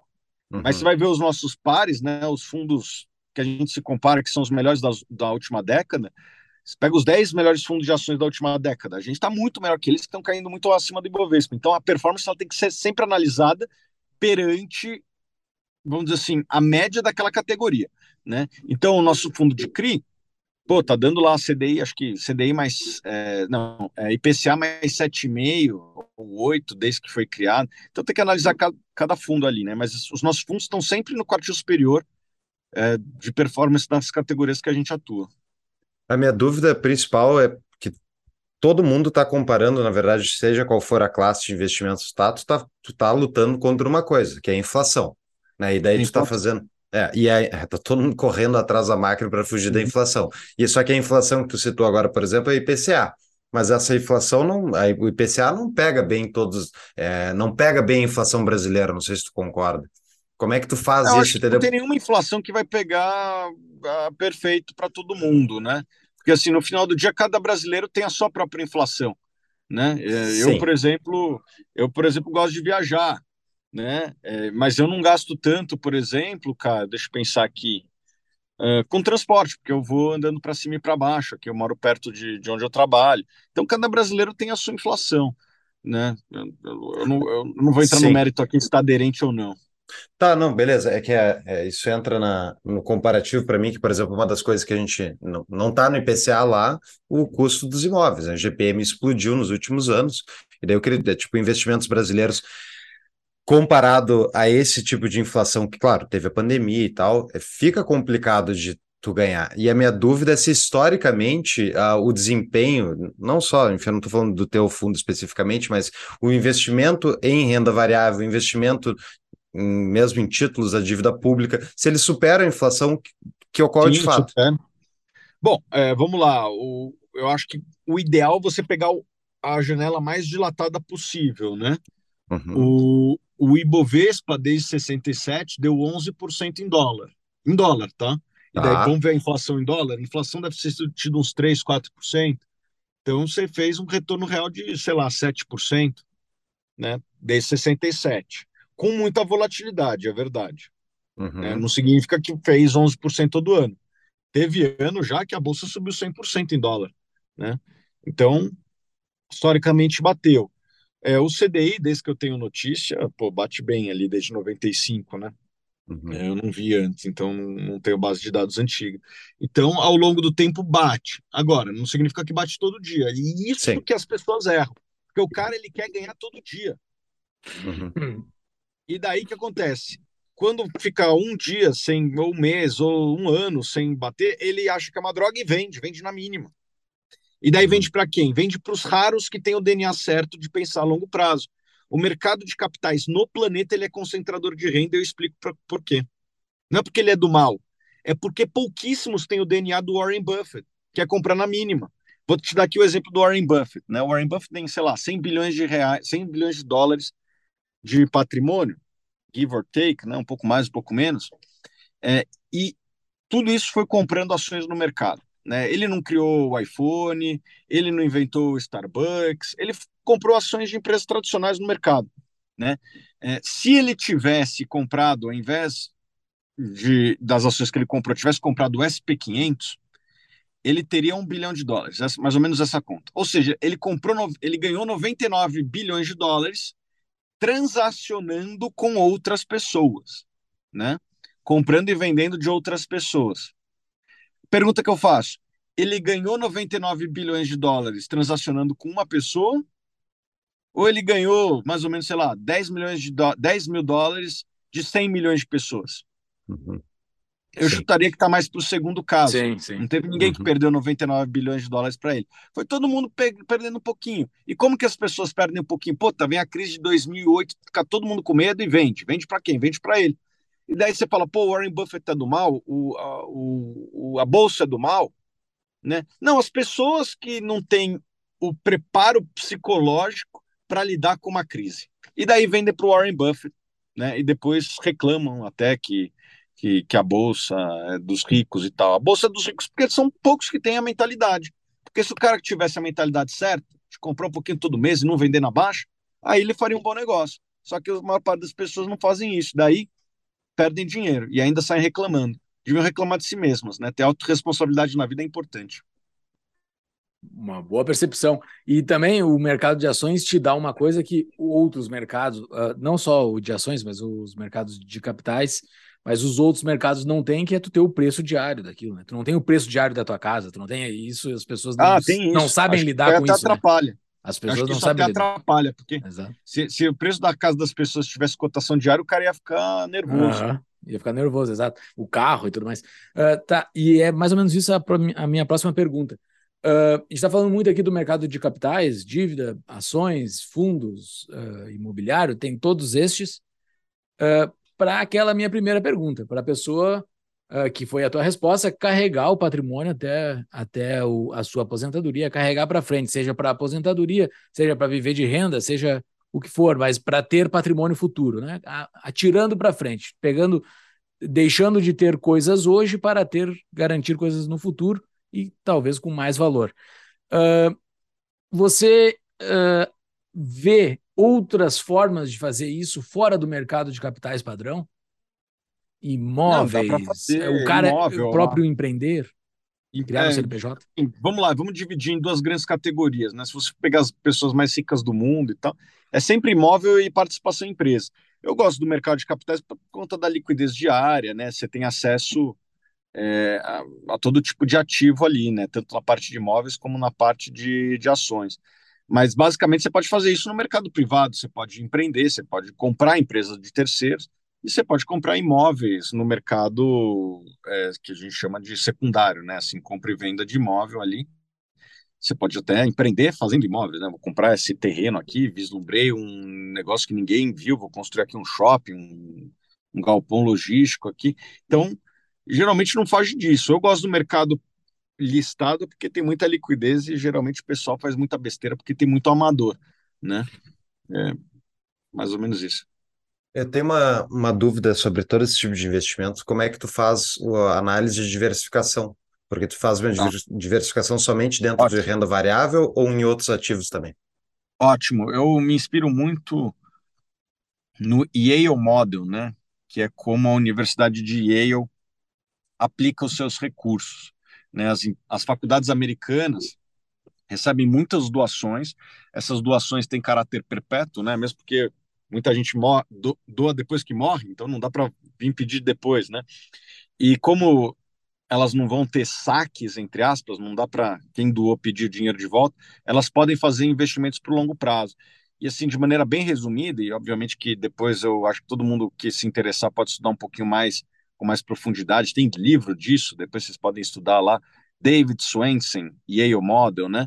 É, basicamente é comprar ativos de renda variável de setores diferentes e geografias diferentes. Eu acredito muito nisso. Então, comprar ações da Austrália, ações do Japão, ações da, dos Estados Unidos, ações do Brasil. Né? Não só isso, comprar, eles fazem coisas de private equity, de venture capital, é, investem em imóveis. Então, montar uma carteira de renda variável espalhada pelo mundo foi bem vencedor. Depois vocês, vale a pena você estudar nesse caso e ver que o retorno foi muito bom e com uma volatilidade muito baixa. Interessante. Bom, bem, vai, vai estar na show notes. Sobre uh, o caso polêmico, a gente está gravando aqui no dia 6 de fevereiro. Uhum. esse episódio vai ao ar daqui a algumas semanas, então pode ocorrer alguma coisa no meio do caminho. Então, só para quem está ouvindo saber que estamos dia 6 de fevereiro. Sobre um caso polêmico que está na boca de, inclusive, de pessoas que não são do mercado, que é das americanas. É que todo mundo conhece uhum. as americanas, todo mundo já comprou um Kit Kat nas americanas. Comprou, tá? Não estou dizendo que as pessoas, todo mundo roubou, todo mundo comprou um Kit Kat nas americanas. Uh, o, o que, que aconteceu ali, cara? O que, qual, é, qual é a tua leitura, assim? O que que tu, o que que foi, assim? que eu tava, eu nunca mais tinha analisado balanço de empresa brasileira, que eu só tenho analisado balanço de empresa americana, e vi que a empresa, assim, não, não estava muito, muito bem, assim, ela, ela, ela, ela, teve um lucro muito rápido ali, mas ela não, não, não tem um histórico uhum. bom de lucros. O, o, qual foi a surpresa que o, que o mercado teve? Mas a, a loja americanas é americana. Sim, é. exato. Eu tô brincando. É, Sim, mas é. Ah, eu acho que assim, varejo é sempre muito complicado, né? As margens são apertadas e competição é sempre feroz. Eu não gosto muito de investir em varejo como um todo, tá? O que aconteceu ali foi fraude. É, eles esconderam coisa no balanço. Isso, infelizmente, acontece. É, nos Estados Unidos, o rigor da lei é muito mais forte, né? Com quem, com quem pratica fraude. E a fraude acontece na iniciativa privada, acontece na iniciativa pública também, né? É, como que isso é evitado? Né? Eu acho que é importante as pessoas lerem balanço, é importante as pessoas entenderem o modelo de negócio de uma empresa, né?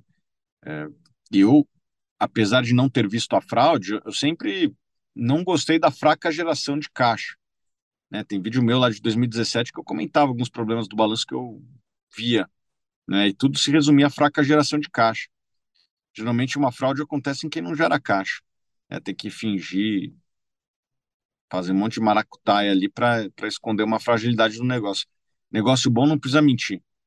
Né? Uma Apple que é bom para caramba, é um Google, é, posso citar exemplos brasileiros, inclusive a própria Ambev, né? A Ambev que pertence ao mesmo grupo controlador, o pessoal agora está desconfiado, uma desconfiança é, mais de mais motivada por outras coisas do que uma compreensão de balanço.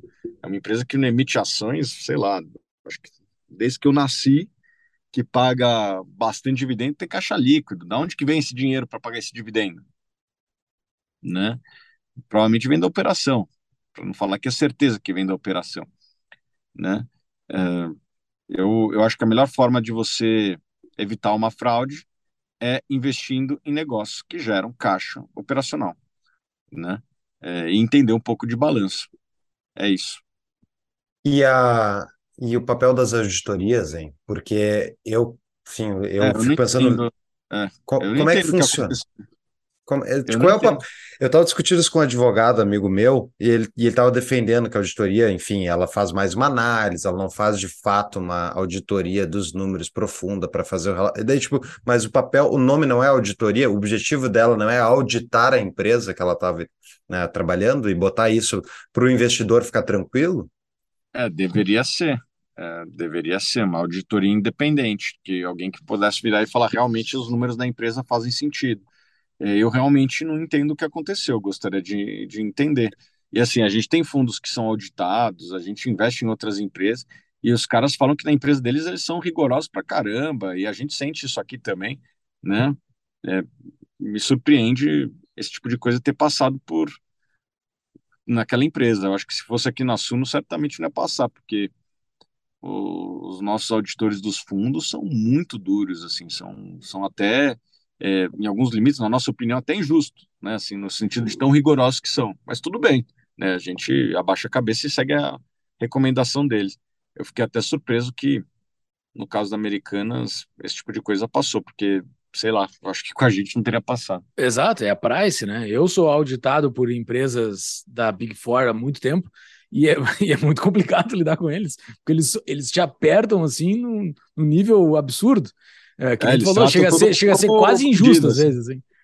É, eles tratam, assim, no, no, bom sentido da palavra, mas quase como se todo mundo fosse bandido, entendeu? Exato. É por conservadorismo, e até me surpreendi que ali demorou para ser descoberto. Tu não tem receio que tenham outras empresas na mesma situação no Brasil? Boa pergunta. Assim, Eu posso falar das empresas que eu invisto, né? Uhum. São todas empresas que geram caixa, pagam dividendo, têm endividamento baixo. Me surpreenderia muito se tivesse alguma surpresa vindo dessas empresas, porque Sim, porque tu não tem como mascarar isso, né? Ou gerar tá caixa não caixa tem como. pagando, é, não tem como. Levar caixa é difícil, até dá, mas é difícil. Uhum, ah, mas é uhum. difícil. o banco te mostra a cartinha de circularização no dia 31 de dezembro ali. Tu tem que fazer uma maracutaia muito grande para tu botar não o banco dá, na jogada. Se... Não dá, por exemplo, pô, você não repõe estoque, né? Tem uns truquezinhos que dá para fazer, né? não dura muito, né? Não dura muito, você consegue fazer por um tempo, não dura Exato. muito. Vender ativo. Sim. E comparando então esses investimentos todos que a gente falou com o mercado que vi já tu seres muito crítico, o mercado que a gente fala muito aqui no. Na verdade, a gente não fala de cripto, a gente fala de Bitcoin.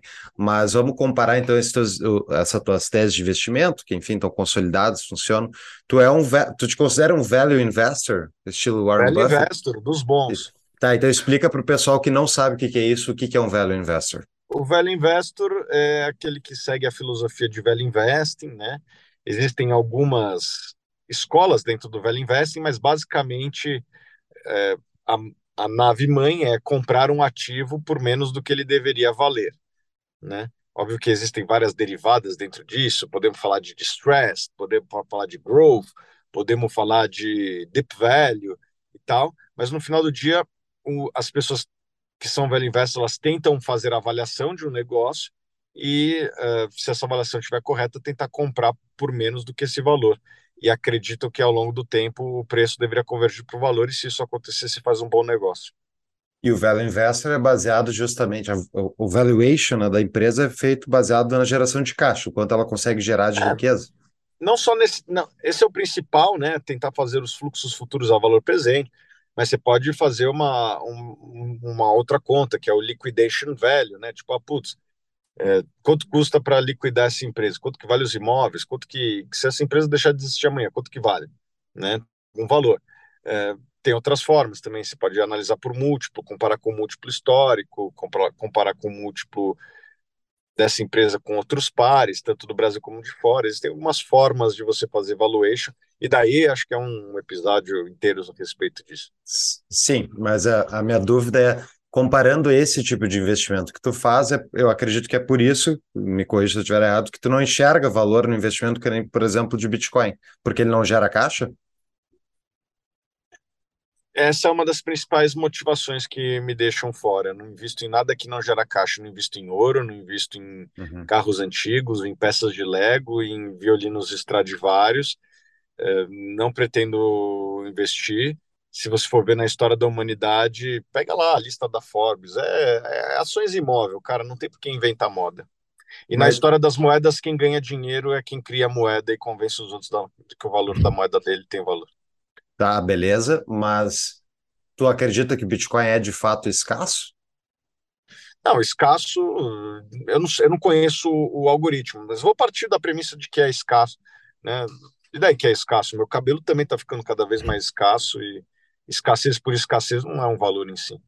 Mas escassez, transmissão global 24 horas por dia, imparável por governos, não tem valor? Não vejo tanto valor assim. Você tem que convencer todo mundo, né? Assim, a, a capacidade de convencimento foi bem baixa até agora. Tipo, 12 anos? Não é pouco tempo para dar para prever se ele vale muito ou pouco, enfim, se não está no início. Eu estou pouco convencido do valor que ele, que ele gera.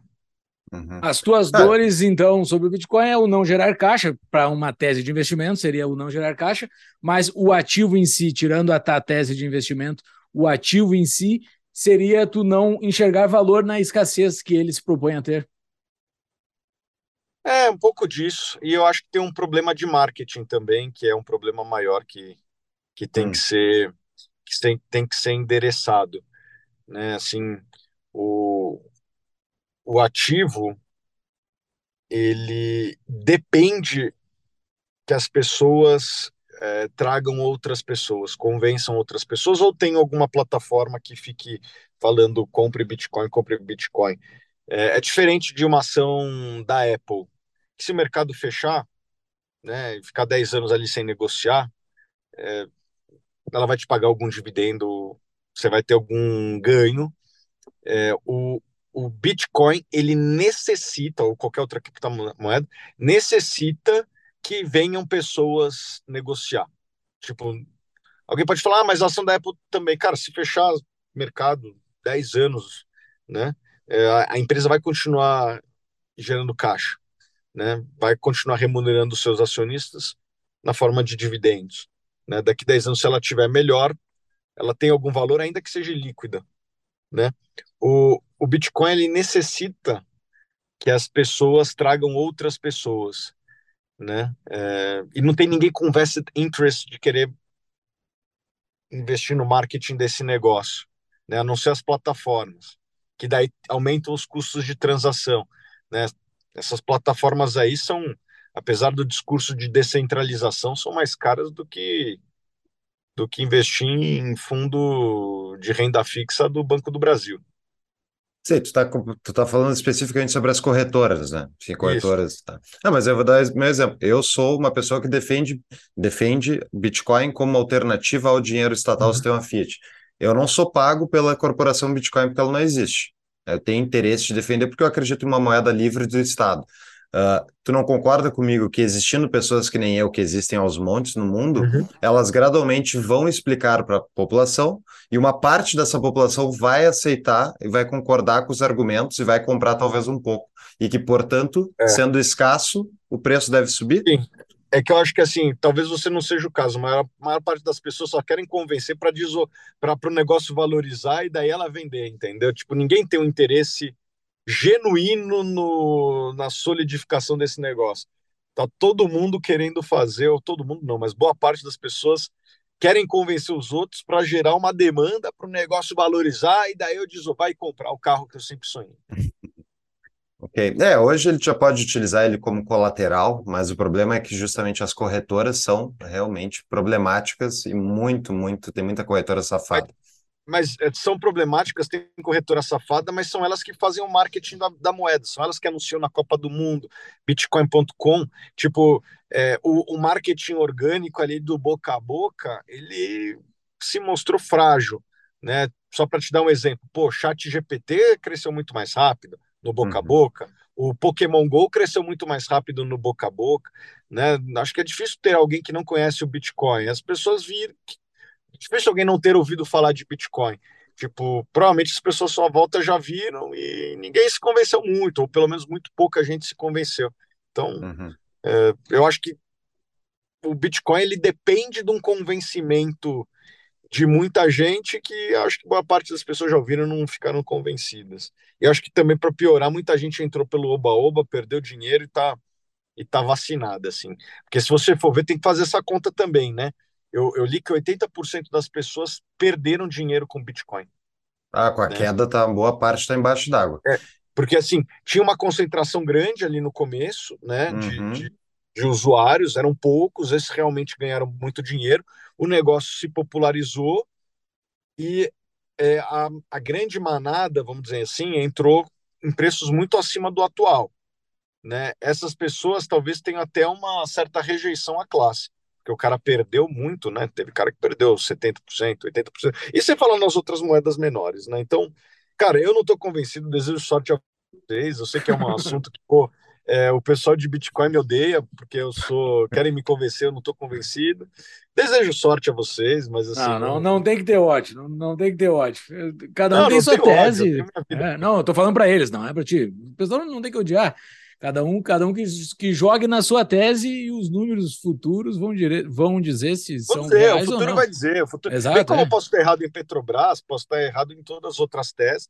Óbvio que eu tento estudar o máximo para que isso não aconteça, mas o tempo vai dizer. O né? tempo diz, é, o tempo, o tempo, o é. tempo responde. O, mas uh, o Bitcoin, só para fazer uma, uma, só mais uma provocação do Bitcoin, eu acho que o, ele não é. Não, não dá para se comparar com uma ação, assim, né? Uma ação é geradora de caixa, é, é, um outro negócio. A tua, o teu exemplo com a Apple foi muito bom. Tipo, se ele parar de negociar por 10 anos, é, é excelente, né? Porque a empresa segue girando, segue produzindo caixa, se fechar capital, tipo o Twitter. O Twitter fechou capital e o Twitter segue existindo. Não tem nada uhum. a ver com isso. Mas eu acho que é melhor fazer uma comparação com commodities ou com moedas. Eh, seria algo entre uma commodity e uma moeda para poder fazer alguma comparação uhum. com o Bitcoin. Porque é algo que não, não, é. não gera valor é. em si, ele muda valor Sim, de é acordo o, com. Seria o ouro digital, né? O argumento de que Bitcoin é o ouro digital. Mas daí você vai ver, mesmo o ouro não foi um bom investimento. Tipo, o ouro ele rendeu é, em linha com a inflação nos últimos 100 anos. Tem gráficos aí, depois vocês botam gold, inflation e tal, vocês vão ver que o ouro é. não foi um bom investimento. O ouro tem uma inflação aí anual de 1 a 2%. Inflação sendo. Inflação. Critério, é termo clássico de inflação, que é a expansão da base monetária. Uhum, e o Bitcoin uhum. ele tem a finitude, né? Se é realmente fato, se ele é de fato escasso, ele é, enfim, ele tem uma, uma ele é deflacionário em relação a todo outro, todos os demais ativos, né? Mas é isso, eu acho que é, é legal, Thiago, a gente queria fazer esse episódio contigo, até para trazer um pouco dessa, dessa ótica de investimento no Brasil, que é uma coisa que a gente não tem tratado, para que as pessoas formem a sua própria opinião, que estudem por conta própria e faz cada um é responsável pelo seu próprio investimento. Com né? certeza. Né? Isso aí é responsabilidade individual é a base do negócio. Uma pausa para um rápido anúncio. Está em dúvida de onde investir o seu dinheiro? Conheça a Propósito Capital, empresa com expertise em soluções financeiras e investimentos para famílias e empresas. A Propósito Capital é escritório de investimento parceiro do BTG Pactual maior banco de investimento da América Latina. Eu fiz uma breve entrevista com um dos fundadores, então caso você queira saber mais, acesse tapadamãoinvisível.com.br barra propósito. A propósito Capital cuida do que é seu e do que ainda vai ser. Voltamos ao episódio. A gente tem aqui as perguntas de patrão, uh, Thiago, que são as pessoas que pagam um pouquinho a mais na nossa Patreon. comunidade. Isso, os nossos patrons. Pergunta do Wilson T. Barba. Tiago, você aconselha o investimento em bonds, títulos nos Estados Unidos? Assim, é, é, um, é um dos investimentos mais seguros do mundo, né? E por consequência paga pouco. Para quem não quer estar tá na chuva, né? Para quem quer ter um investimento em dólar sem risco, realmente é uma alternativa, mas o rendimento é muito baixinho ali, né? É para quem quer proteção em dólar, né? Eu, eu não, não sou eu esse perfil, mas tem muita gente que é, né? É, aliás, as empresas americanas, né? A gente citou a Apple, ela tem centenas de bilhão de dólares. Isso daí eu acho que tem que ter mesmo. Assim, é o, é, o caixa da empresa não tem que estar tá em ativo altamente volátil, tem que estar tá num lugar seguro. Aqui na Suno eu invisto de um jeito totalmente diferente da pessoa física. Aqui eu tenho que pagar o salário da turma todo começo de mês. Uhum. Não dá para eu ter a em ação da Petrobras que sobe e desce. Né? Precisa ter uma certa previsibilidade no, no, no caixa que a empresa tem. Então a gente bota em em títulos aqui no Brasil. Se fosse uma empresa americana, faria a mesma coisa lá fora. É, respondendo, então, eu acho que talvez valha a pena para quem tem esse perfil ultra, ultra, ultra conservador. Tem uma pergunta do Arthur Weiler. Tiago, existe um entendimento entre economistas mainstream que seria bom para a macroeconomia uma inflação de 2% ao ano. Você concorda? Ah, eu acho que os países que deram certo trabalham nessa faixa, né? Eu não sou economista, mas assim, olhando o que deu certo na história, parece ser algo, algo bom. Sou mais micro, né? Eu olho mais empresas, mais ativos específicos do que micro. Mas, pô, geralmente os países que deram certo tiveram uma inflação nesse nível. Pergunta do Paulo Ricardo. Tiago, você acredita que há algum benefício para a economia em colocar uma empresa em recuperação judicial? Não seria melhor que enterrasse o defunto para que os recursos ora mal alocados fossem melhor empregados em outros locais? Não, uma recuperação judicial é tem casos que, que, que dão certo, né? A Eternite passou por isso, é, teve outras empresas que agora não vem na memória que passaram por isso. Pode ser um, um caminho também, né? Às vezes era uma empresa só mal tocada, uma empresa que era mal administrada e que na mão de novos novos gestores pode pode se dar bem. Tem uma pergunta aqui que eu não sei se tu pode responder. Eu não tenho essa informação aqui eu não, eu não tenho essa informação aqui comigo, então me confirma se é verdade. Pergunta do Rodrigo. Foi o Thiago Reis que denunciou a Bryce Company, acho que é assim que se lê, como esquema gente, Ponzi. Se ele não tivesse passado... sido proibido pela justiça de comentar o caso, se ele não tiver sido proibido uh, pela justiça de comentar o caso, eu queria perguntar sobre o piramideiro. Assim, eu não tenho muito a agregar nesse momento. Confesso que eu não estou acompanhando tão de perto, mas no passado a gente a gente fez críticas é, ao modelo de negócio dessa empresa. né? E obviamente a gente é, veio o processo de lá de cá e a gente é, se acertou é, na justiça, mas a, agora até onde eu tenho acompanhado a empresa não tem pagado os seus investidores. Era, era o que? Era, era uma corretora, um fundo? O que, que era isso? Ah, é até difícil de descrever aí. Lá, Onde é que se classificava? Paga 7%, deposita seu dinheiro lá, eles ganham 7% por, por mês e te volta o dinheiro. É, que, que é isso? Pirâmide pura, pirâmide pura. É uma plataforma, acho que eles se definem como plataforma. Então. Transformando patrimônio na receita dos antigos. O patrimônio de quem entra na receita dos antigos. Pirâmide é, clássica. Estranho. Tem uma última pergunta aqui do Free Capstan. Tiago, para o investidor sardinha, qual é o melhor processo para diferenciar uma boa agência de research, de pesquisa, de uma má? Cara, eu, eu, o que, que eu faria? Analisaria o histórico, como tudo na vida. Assim, pô, você quer escolher um médico, analisa o histórico é, daquela, daquela empresa. Né? Hoje em dia a gente tem nossos fundos, você pode comparar eles com, com os demais fundos das categorias. Uh, é isso, é histórico, é os profissionais, é ver se tem a filosofia que você acredita, né? Pô, eu acredito no longo prazo. Se você acredita em trade, pô, não, você não vai encontrar muita coisa aqui na Suno, uhum. né, a respeito disso. Muita coisa não, você não vai encontrar nada. Então você tem que ter um, um uma, uma crença na estratégia, na, na cultura de investimentos daquela empresa que você está investindo também. Então é isso, ver se, se ela tem os valores que você acredita e, e tem um track record bom. Muito bem. Tiago, depois vai estar nas show notes para todos os nossos ouvintes aí, todos os links da Suno, do Tiago, para vocês acompanharem o trabalho dele. Tiago, se tiver algum link que tu quiser nos enviar para te colocar nas notas do episódio, só enviar. E eu te peço aí considerações finais e dica de livro. Obrigado, pessoal. Foi um prazer enorme estar aqui com vocês. Discussão bem rica, né? Vocês me apertaram ali no, no Bitcoin, mas adorei. Gosto dessa discussão mesmo. É uma discussão boa. muita muito, muita coisa boa. E livro, cara, eu indico muitos livros bons aí. Eu vou, posso falar uns três, daí cada um vai né, claro. para níveis de investidor diferente. Né? Para quem não sabe nada, eu, eu vou até indicar o meu ali, que é o 101 Perguntas e Respostas para Investidores Iniciantes. Essa aí, para quem não, quer, não sabe nada mesmo, daí você lê lá, você vai, vai aprender bastante.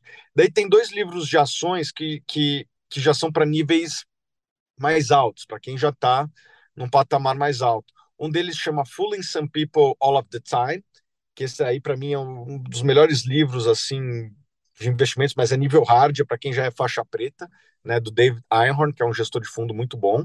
É, e outro que é um pouquinho mais intermediário, que é o The Little Book That Beats the Market. É, tem em português, eu não sei o nome em português, depois vocês procuram, botem aí no, nos links. Muito bom esse livro. The Little Book That Beats the Market é um livro que, que, que acho que vai ajudar um investidor que já está dando os primeiros passos em ações, que já tem a conta da corretora, que já compra e vem. Eu acho que é um ajuda a formar bastante a cabeça do, do investidor. Esses são livros que eu indico aí. Então, eu indiquei um para iniciante, um para intermediário e um para quem é mais, mais faixa preta. Show de bola, vão estar nas, nas notas do episódio do nosso site. Tiago, muitíssimo obrigado. E é isso, tem uma, até a próxima e boa sorte nos teus investimentos, boa sorte para todo mundo aí, vamos investir. Boa sorte para vocês também. Tchau, Valeu, tchau, muito obrigado pelo convite. Prazer. Valeu.